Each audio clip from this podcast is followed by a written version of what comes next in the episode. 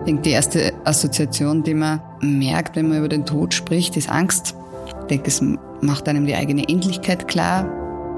Sterbewünsche an sich äh, kommen schon häufig. Und unsere Arbeit ist dann mit diesen Sterbewünschen, die an uns herangetragen werden, professionell umzugehen. Es ist schon sehr, sehr beeindruckend, wenn Menschen klar ihren Weg gehen und einfach sagen, bis zum Schluss, bis zum letzten Tag ist es wert, gelebt zu werden. Das nimmt man sich mit und das beflügelt einen dann wieder.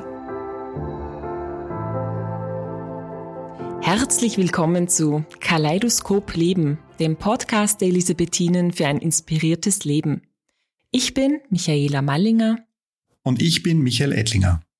Würden Sie sich für einen begleitenden Tod entscheiden, wenn Sie unheilbar krank wären und dies in Österreich erlaubt wäre? Mit dieser Frage und dem Thema der aktiven Sterbehilfe beschäftigen wir uns heute. Warum? Weil sich in Österreich die rechtlichen Rahmenbedingungen diesbezüglich gerade ändern und daher dieses Thema neuerlich viel diskutiert wird. Wir haben uns dazu eine Expertin eingeladen, die sich mit uns diesem herausfordernden Thema stellt. Herzlich willkommen, Frau Dr. Grebe. Hallo. Unser Gast, Frau Dr. Christina Grebe, ist Ärztin, 47 Jahre alt und ärztliche Leiterin der Palliativstation des Salzkammergutklinikums in Vöcklerbruck. Frau Grebe, Sie sind Vorsitzende des Landesverbandes Hospiz Oberösterreich, Vizepräsidentin von Hospiz Österreich und haben sich im Rahmen Ihres Masterstudiums mit Palliativmedizin befasst. Sie beschäftigen sich seit vielen Jahren mit dem Thema Sterben und haben alleine schon aufgrund Ihrer Tätigkeit viele Menschen in den Tod begleitet. Wenn Sie jetzt persönlich auf die vergangenen Jahre zurückschauen, in denen Sie sterbende Menschen gesehen haben, wie hat sich denn Ihr Blick auf den Tod im Laufe der Zeit verändert oder was bedeutet denn Sterben für Sie persönlich? Ich denke, dass Sterben trotzdem, so wie wir es in der Palliativcare immer wieder erzählen, auch zum Leben gehört. Ich denke, dass in den vielen Begleitungen in den letzten Jahren, in den 16 Jahren, die ich an der Palliativstation arbeite, ein sehr vielschichtiges Bild davon bekommen habe. Was ich klar sagen kann, ist, dass Sterben, letzte Lebensphase und Tod nie über einen Kamm geschoren werden kann. Es ist nie dasselbe. Es ist ein sehr individuelles Geschehen und ich denke, es ist auch das, ja, das eigentlich intimste und persönlichste, was einem Menschen passiert. Ich denke, es ist ein Mysterium, es ist ein Vorgang, vor dem ich großen Respekt habe und ich denke, er schärft meinen Respekt vor dem Leben, aber er ändert auch meinen Blick auf mein eigenes Leben. Also ich denke schon, wenn man Menschen so oft am Lebensende begleitet, dass man seine eigenen Werte täglich überdenkt und dann dadurch auch wieder eine gute und eine bessere Betreuung für die Menschen liefern und leisten kann. Frau Dr. Grebe, ich habe am Anfang äh, zur Einleitung unseren Hörerinnen und Hörern eine Frage gestellt, nämlich wie Sie zu dem Thema stehen, beziehungsweise ob Sie selber die Entscheidung treffen würden, aktive Sterbehilfe in Anspruch zu nehmen. Jetzt auch an Sie die Frage, wie würden Sie dieses, diese Frage beantworten? Ja, das ist eine sehr gute Frage. Ich denke, man muss verschiedene Dinge unterscheiden. Das eine ist natürlich, dass ich hier jetzt als gesunder Mensch sitze, der dem es gut geht, der keine Beschwerden hat, der keine Schmerzen hat, der keine bedrohliche Erkrankung diagnostiziert bekommt Grundsätzlich kann ich mir für mich nicht vorstellen, den assistierten Suizid in Anspruch zu nehmen, was daran liegt, dass ich trotzdem davon ausgehe, dass alles im Leben einen Sinn hat und zwar bis zur letzten Minute einen Sinn hat. Das heißt, ich kann mir nicht vorstellen, dass jemand kommt und über dieses Gesetz, also für mich ist das fast eine Gesetzmäßigkeit, darüber hinweg entscheidet. Letztlich ist es aber wahrscheinlich trotzdem ein bisschen eine Anmaßung, wenn ich es so formuliere, weil ich ja nicht weiß, wie es meinen Patienten geht oder wie es mir selber mal gehen wird, wenn man wirklich tatsächlich leidet, wenn man über lange Zeit chronisch krank ist. Ich denke, dass das schon Menschen verändert, dass das Einstellungen verändert und Haltungen verändert in beide Richtungen. Also wir haben, ich sehe ja so viel bei meinen Patienten. Ich sehe Menschen, die mit einer schwersten Erkrankung kommen, die wissen, es wird in eine Phase gehen, wo sie zum Beispiel abhängig sind von anderen, wo sie bettlägerig sind, wo sie auf Pflege angewiesen sind und die ganz klar zu mir sagen, also wenn es einmal bei mir so weit ist, dann äh, will ich nicht mehr leben, dann fahre ich in die Schweiz und dann will ich Sterbehilfe in Anspruch nehmen. Und ich sehe dieselben Menschen dann wiederkommen zu mir und wenn es dann wirklich so weit ist, dann ist das eigentlich oft nicht mehr das Thema. Und äh, wir haben es aber im umgekehrten Fall genauso. Also das ist schon sehr schwierig, jetzt so herzusagen, wie man selber reagiert in einer Situation, wenn man selber krank ist. Und unsere Patienten erzählen es uns zwar und wir hören ihnen aufmerksam zu. Und ich glaube, gerade bei uns in der Palliativarbeit äh, versuchen wir sehr, uns in die Menschen hineinzuversetzen. Wir sagen so, in den Schuhen des anderen zu gehen. Aber so in ganz letzter hundertprozentiger Konsequenz ist das eigentlich nicht möglich. Und es ist schon spannend, wie es einem dann selber gehen wird. Michael, hast du für dich ein Bild eigentlich? In, in Wahrheit habe ich kein Bild. Ich kann es einfach überhaupt nicht, nicht sagen, wie ich dann reagieren würde, wenn ich vor dieser Frage tatsächlich stehe. Also ich traue es mir jetzt nicht beantworten in der Situation, wo ich jetzt bin. Mir geht's auch so. Also ich habe ja ursprünglich, war immer sehr klar, immer gedacht, boah, aber ich, wie Sie sagen, als gesunder Mensch, gell, und denke mir, so leiden will ich nicht. Also wenn es irgendwo die Möglichkeit gibt, ja. Und dann habe ich gestern eben, wie gesagt, recherchiert und ähm, habe dann das ein bisschen intensiver bin ich da eingetaucht in das. Dann geht es schlussendlich doch nicht, sich das vorzustellen. Die Frage, die ich mir dann trotzdem immer wieder stelle und die ich jetzt auch Ihnen gerne stellen möchte, Frau Dr. Grebe, was führt die Menschen aus Ihrer Sicht dazu, so eine Entscheidung dann zu treffen, das eigene Leben beenden zu wollen? Es sind vielschichtige Gründe. Es sind Ängste, denke ich. Also Ängste auch, wie wird mein Lebensende ablaufen, wenn wir Menschen mit schweren Erkrankungen haben, die zum Beispiel die Lunge und die Atmung betreffen, ist ein ganz typischer Angstfaktor, die Angst vor dem Ersticken, Angst vor unerträglichen Schmerzen. Das ist so der eine Punkt, wo wir wissen, dass wir natürlich medizinisch sehr viel machen können mittlerweile heutzutage. Es war früher sicher anders. Aber ein ganz großer Faktor sind auch äh, soziale Thematiken. Das heißt, dieses äh, Thema, jemanden zur Last äh, zu fallen. Und das ist halt schon ein gesellschaftliches Thema. Wie gehen wir in unserer Gesellschaft mit Menschen um, die krank sind? Wie gehen wir mit Menschen um, die auf Hilfe angewiesen sind? Wie weit schränke ich mein eigenes Leben ein, damit ich jemanden anderen zu Hause pflegen kann? Äh, das sind Dinge, die sich in unserer Gesellschaft, in unserer Leistungsgesellschaft schon in den letzten Jahrzehnten äh, verändert haben. Soziale Drucksituationen sind ja auch im Urteil des Verfassungsgerichtshofs Ende letzten Jahres zu vermeiden durch den Gesetzgeber. Die Frage ist, wie sich das vermeiden lässt. Und das ist ja auch, äh, ich versuche das auch mit den sozialen Drucksituationen immer wertfrei zu äh, benennen, weil äh, es ja wirklich oft so ist, dass es eine soziale Drucksituation ist. Wir hatten eine Patientin, die wirklich wenig Geld zur Verfügung hat und die einfach nur durch eine 24-Stunden-Pflege zu Hause betreut werden konnte aufgrund ihrer speziellen Problematik, ihrer Erkrankung. Und die konnten sich das einfach nicht leisten. Und das wäre schon gegangen, aber das wäre halt wirklich das letzte Geld gewesen. Und da ist sie dann vor der Entscheidung gestanden, hinterlasse ich das jetzt meinen Enkeln oder lasse ich dieses Geld in meiner Pflege aufgehen? Und das sind Themen, also mir ist es lieber, wenn die Patienten gar nicht so sehr vor diese Entscheidung gestellt werden. Ob das eine gute Lösung ist, bleibt auch dahingestellt. Höre ich das jetzt richtig? Also ich überspitze jetzt. Würdevoll zu sterben, wenn ich todkrank ist, ist eine Frage der finanziellen Möglichkeiten? Pflege und äh, Betreuung, äh, gerade bei langen chronischen Erkrankungen, kostet Geld, natürlich. Ja, das muss man sich auch leisten können, solange wir nicht ausreichend Betreuungsplätze haben, zum Beispiel, so wie es momentan ist, in einer angespannten Situation mit Pflegeheimplätzen, ist ein, ein Thema. Ja, und es gibt einfach äh, Palliativcare und Hospizarbeit zielt ja gerade auf äh, komplizierte, komplexe Betreuungssituationen ab. Das heißt, wir betreuen so ja, 10 bis 20 Prozent der Menschen in der letzten Lebensphase mit ganz speziellen Anforderungen wo immer äh, extra Pflegeaufwand ist oder sich man speziell noch um ein Familienmitglied kümmern muss. Und äh, das ist immer aufwendig und äh, ja, natürlich, das kostet Geld, freilich. Also würde es in Österreich ähnliche Möglichkeiten geben wie in der Schweiz, dann könnte ich als Mensch, der betroffen ist, entscheiden, möchte ich, weiß nicht, was das kostet, 10.000, 20.000 Euro bezahlen, um beim bei der Selbsttötung begleitet zu werden professionell oder ob ich in äh, Hospiz oder Palliativcare investieren möchte. Ist es so? Ja, Hospiz und Palliativcare ist in dem Sinn ausgenommen, weil das ja sehr viel finanziert wird. Das ist nur eher das Thema ein anderes, dass wir in Österreich noch nicht überall Zugang zu Hospiz und Palliativcare haben. Also das heißt, auch wenn ich es zahlen würde, sind ja die Angebote in Österreich nicht überall flächendeckend da. Das heißt, es gibt mehr Menschen, die das betrifft, als Möglichkeiten, diese Menschen qualitativ hochwertig und gut zu begleiten. Genau, genau.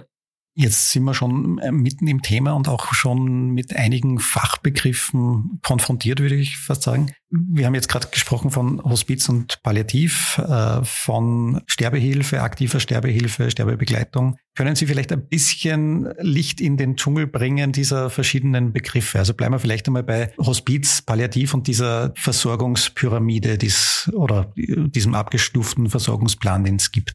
Welche Versorgungsstufen sind da vorgesehen?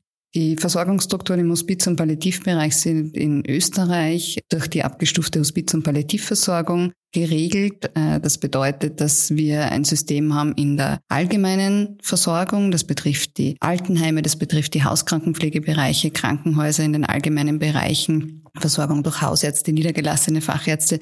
In diesem System sollten 80 Prozent der Patienten ungefähr in der letzten Lebensphase betreut werden. Es ist ja nicht so, dass nur Hospiz- und Palliativcare Menschen am Lebensende betreuen kann. Das ist ja aus meinem Verständnis heraus ureigenste Aufgabe eines jeden Arztes, einer jeden Krankenpflege, Menschen am Lebensende betreuen zu können. Und äh, das ist ein Weg, der immer gut gegangen ist. Wir haben aus der Erfahrung heraus aber lernen müssen, dass es eben ungefähr 20 Prozent der Menschen gibt, die am Lebensende komplexe Krankheitsverläufe haben, wo schwierige angehörige Situationen sind, wo spezielle psychosoziale Fragestellungen da sind. Und die sollten in ein Betreuungssystem der spezialisierten Hospiz- und Palliativversorgung übergeführt werden. Wobei es sich aus der Geschichte so herausentwickelt hat, dass man mit Hospiz ehrenamtliche Unterstützungen am Lebensende meint und mit Palliativ die spezialisierten medizinischen Versorgungsangebote. Das heißt, eine Palliativstation im Krankenhaus ist eigentlich eine Akutstation, in der Menschen aufgenommen werden, wo wir versuchen, Beschwerden einzustellen und nach dieser Einstellungsphase die Menschen auch wieder nach Hause entlassen. Also die, die, Patienten sind ungefähr ein bis zwei Wochen stationär und gehen dann wieder nach Hause. Die Langzeiteinrichtung für Menschen in der letzten Lebensphase mit speziellen Bedürfnissen sind stationäre Hospize, wo wir jetzt eins in Linz haben und im Jänner auch ein zweites in Ried eröffnet, erfreulicherweise.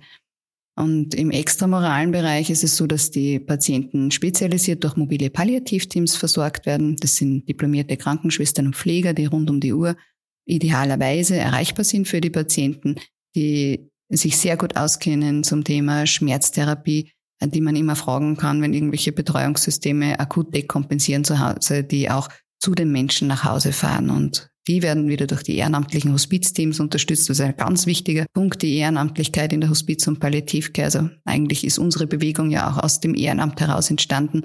Und die können natürlich ganz viel leisten. Also wir haben zum Beispiel auch bei uns an der Palliativstation ein ehrenamtliches Team. Und das ist immer sehr tröstlich, weil wir oft so für das normale Leben nicht so Zeit haben und äh, die haben Zeit. Wir fragen ja natürlich immer irgendwas Negatives. Ne? Die Ärzte sagen immer, oh, wie geht's mit den Schmerzen?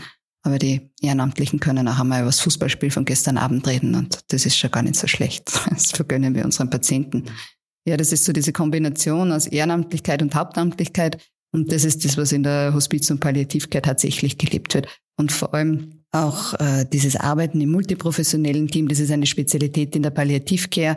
Es gibt es natürlich in vielen Fachbereichen im Gesundheitssystem. Ich kenne aber keines, wo es aktiv wirklich so gelebt wird und wo man multiprofessionell in verschiedenen Berufsgruppen, sei es Medizin, Pflege, Physiotherapie, Psychologie, Sozialarbeit, äh, wirklich so aktiv am Patienten arbeitet und an seinem Problem oft so wie ein Kriminalfall, der zu lösen ist.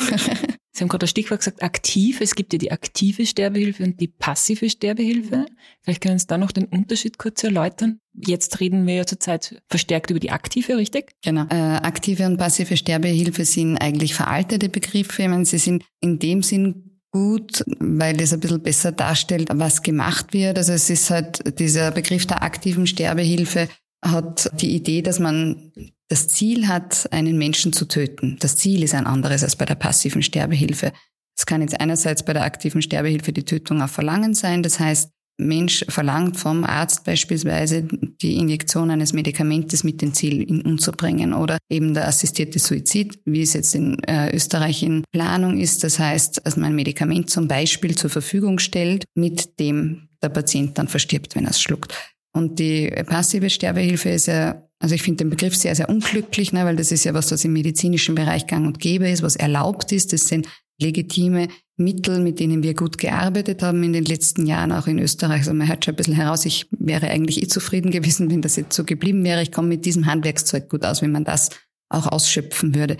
Und äh, das sind Maßnahmen, die unterlassen werden, um das Leben nicht länger zu erhalten. Also beispielsweise wenn wir wissen, wir haben Menschen, die immer wieder Lungenentzündungen bekommen, wo man dann sagt, dass irgendwann wird einmal eine die letzte sein, dann ist es auch legitim, am Schluss zu sagen, ich fange jetzt dieses Antibiotikum nicht noch einmal an oder ich wechsle nicht noch einmal auf ein stärkeres. Es darf jetzt einfach sein, der Patient darf versterben und ich nehme mir diese Maßnahme zurück. Man kann Ernährungstherapien beenden, man darf Beatmungen beenden, wenn dafür keine medizinische Indikation mehr da ist oder wenn der Patient das auch nicht möchte. Das sind so die wichtigen Faktoren. Und es geht sogar so weit im österreichischen Gesetz, dass es so geregelt ist, dass wir Medikamente verabreichen dürfen am Lebensende mit dem Ziel, zum Beispiel Schmerzen zu lindern und man könnte auch in Kauf nehmen, dass der Patient dadurch früher verstirbt. Das heißt zum Beispiel, ich gebe eine hohe Schmerzmitteldosis mit Morphium am Lebensende. Ich nehme in Kauf, dass der Patient dadurch zum Beispiel eine Stunde früher stirbt. Das wäre auch vom Gesetzgeber erlaubt, wenn mein Ziel nicht die Tötung ist, sondern wenn meine Intention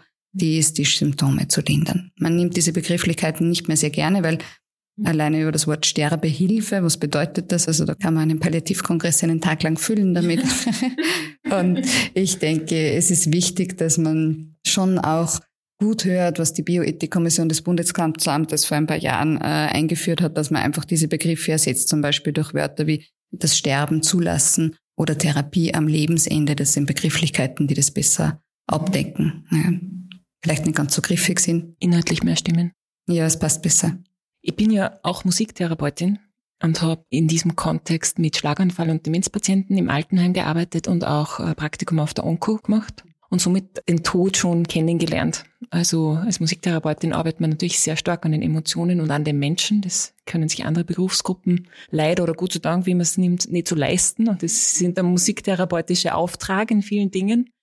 Sie haben gesagt, das Thema Hospiz und Sterbebegleitung ist ein interdisziplinäres. Ja?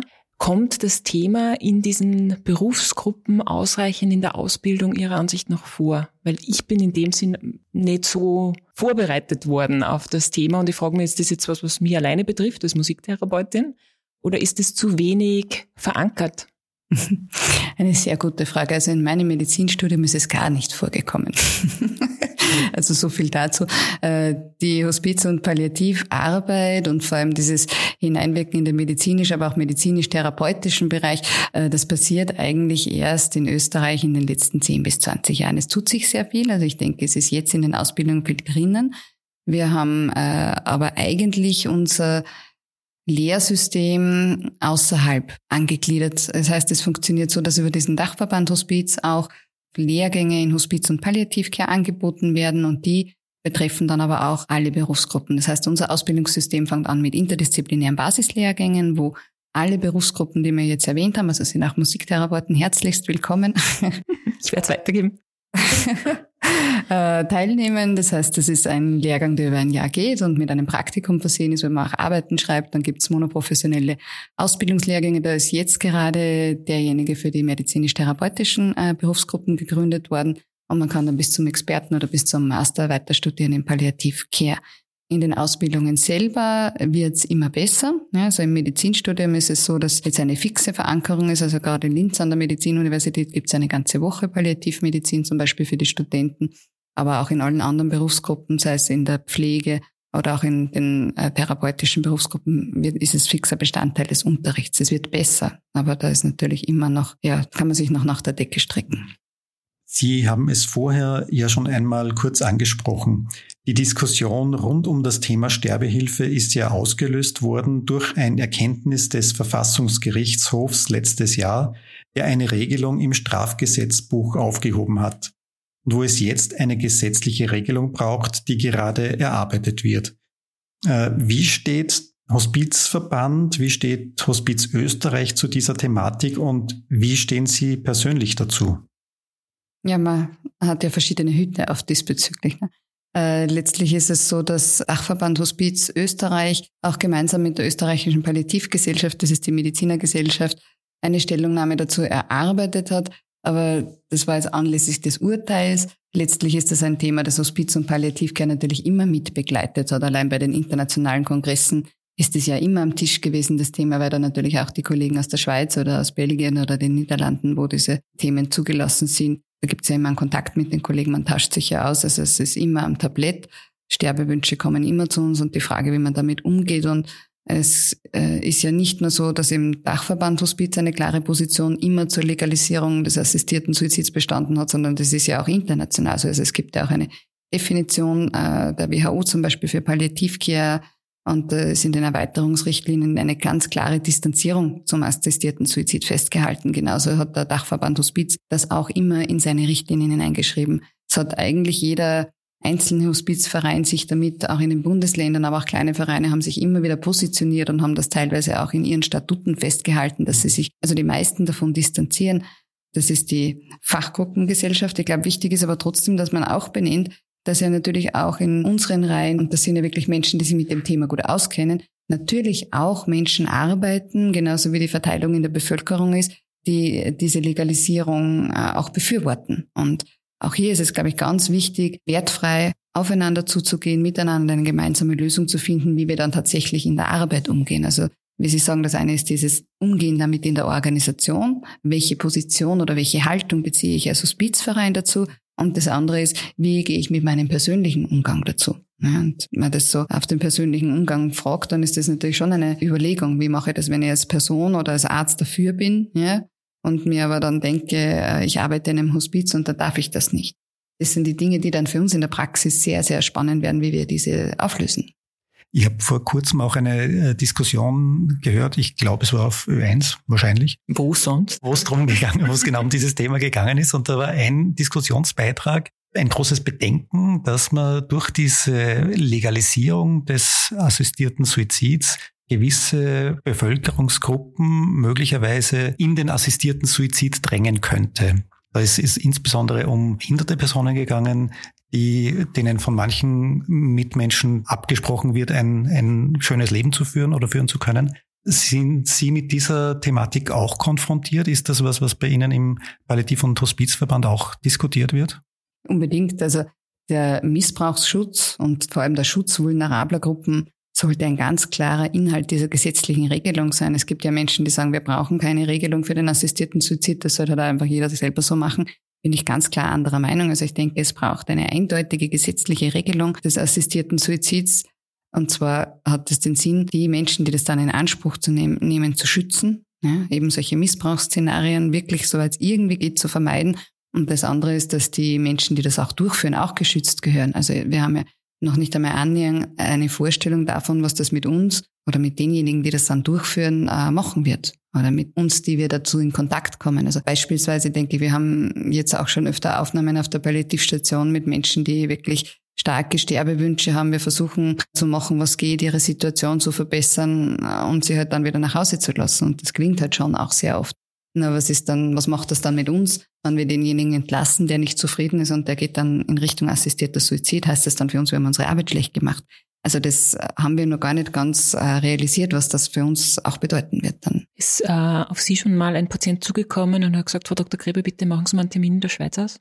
Mit Termin ausmachen in der Schweiz so konkret nicht. Wir haben in den 16 Jahren, die ich jetzt auf der Palliativstation arbeite, sicher viele tausende Menschen betreut und ich weiß von einer Patientin, dass sie in die Schweiz gefahren ist aber ich weiß eigentlich von allen, wo und wie sie verstorben sind. Das ist schon eine interessante äh, Zahlenrelation. Das ist ja dann für mich auch immer ein Punkt, wo ich mir denke, muss man jetzt so viel aufschnüren für diese Menge? Ja, ich weiß es nicht. Es gibt, ich lasse die Frage eh offen. Es ist äh, sicher eine Gerechtigkeitsfrage.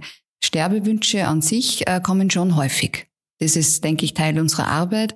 Und unsere Arbeit ist dann mit diesen Sterbewünschen, die an uns herangetragen werden, professionell umzugehen. Zu fragen, was steckt denn dahinter? Welche Ängste, welche Sorgen, welche Drucksituationen können eben zum Beispiel dahinter stecken. Kann man da was auflösen davon? Ja? Und auch wenn man es nicht auslösen kann, ist, auflösen kann, ist die Idee heute halt schon auch, dass es immer noch besser ist, es hält jemand mit einem aus und lässt einen nicht alleine in der Situation. Auch das ist schon ein gutes Medikament.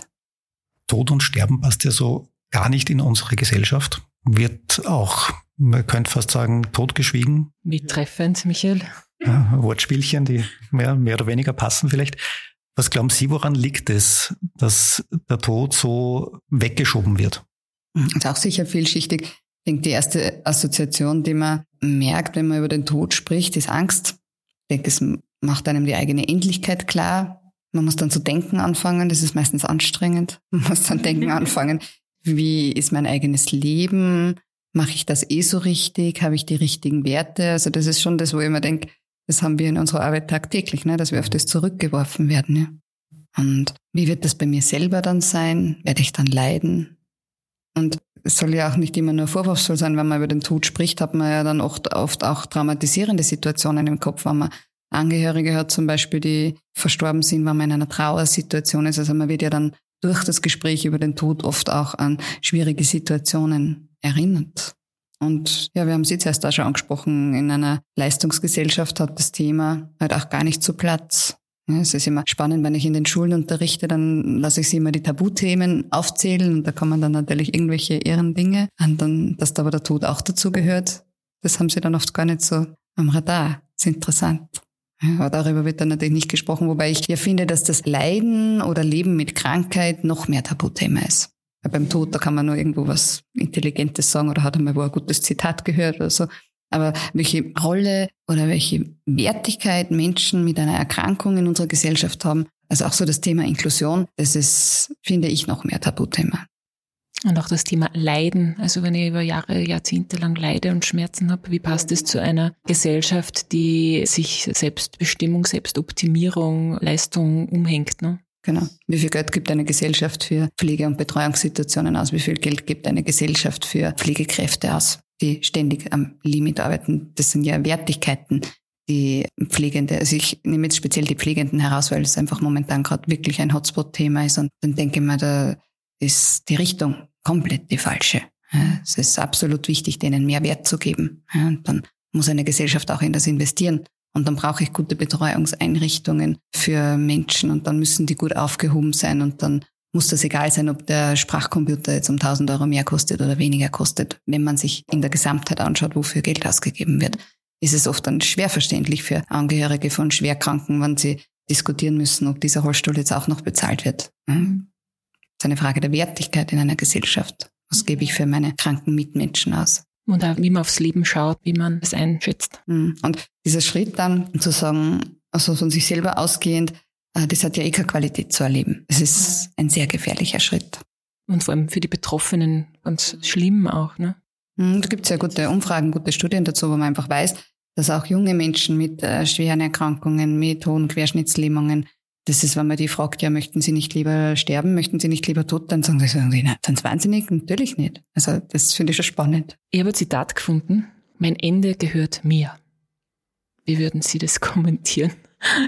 Das, also in dem Artikel ist es äh, in Verbindung gebracht mit einem überhöhten Selbstbestimmungsbegriff. Ist das eine Krankheit, die wir in unserer Gesellschaft haben? Also grundsätzlich finde ich die Aussage sehr richtig und sehr gut, weil wir trotzdem versuchen sollten, Menschen so selbstbestimmt, wie es nur irgendwie möglich ist, in die letzte Lebenszeit hineingehen zu lassen. Und wenn zum Beispiel wer sagt, ich will das oder das nicht mehr, dann muss das auch gesagt werden dürfen. Ist in so einem Gesundheitssystem, wie es bei uns ist, oft einmal gar nicht so einfach. Also wenn wir dann Patienten haben, die dann vielleicht schon ein bisschen älter sind und recht selbstbestimmt sind und sagen, ich gehe aber jetzt noch einmal in der Woche duschen, dann ist das oft einmal gar nicht so einfach. Also um jetzt einfache Beispiele heranzuführen. Also das geht auch in das Thema Aushalten hinein.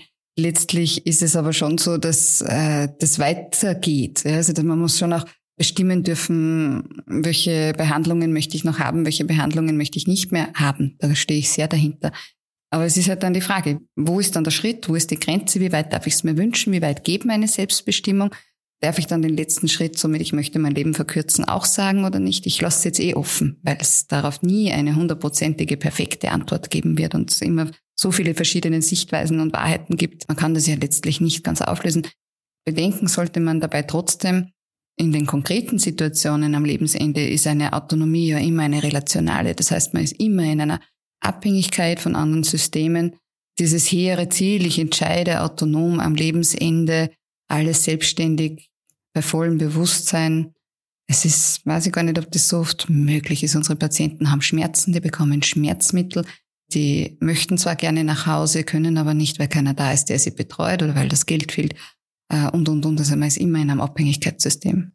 Das merken wir Ärzte dann auch immer, ne? Wir sind uns dann auch immer, die Patienten sind ja abhängig von uns, ne? Im Gespräch. Also das, man kriegt ja, die Pflege kriegt ehrlichere Antworten, sagen wir es mal so.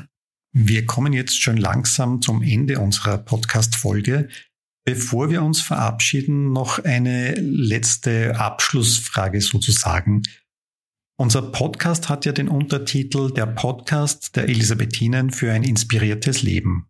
Dazu jetzt meine Frage an Sie. Was aus Ihrer beruflichen Tätigkeit ist für Sie inspirierend? die Lebensfreude, die man auch ganz bis zuletzt noch haben kann. Und das ist schon sehr, sehr beeindruckend, wenn Menschen klar ihren Weg gehen und einfach sagen, bis zum Schluss, bis zum letzten Tag ist es wert, gelebt zu werden. Das nimmt man sich mit und das beflügelt einen dann wieder für jeden Tag. Ja, und wenn Dinge nicht so gut laufen, auch so diese Motivation, dass es unsere Aufgabe ist, es auch jeden Tag ein bisschen besser zu machen. Vielen Dank für Ihre Einschätzung, für, Ihre, für Ihr Mitteilen. Vielen Dank auch Ihnen, liebe Zuhörer, fürs Zuhören. Mehr Infos zu unserem Podcast gibt's auf www.die-elisabethinen.at.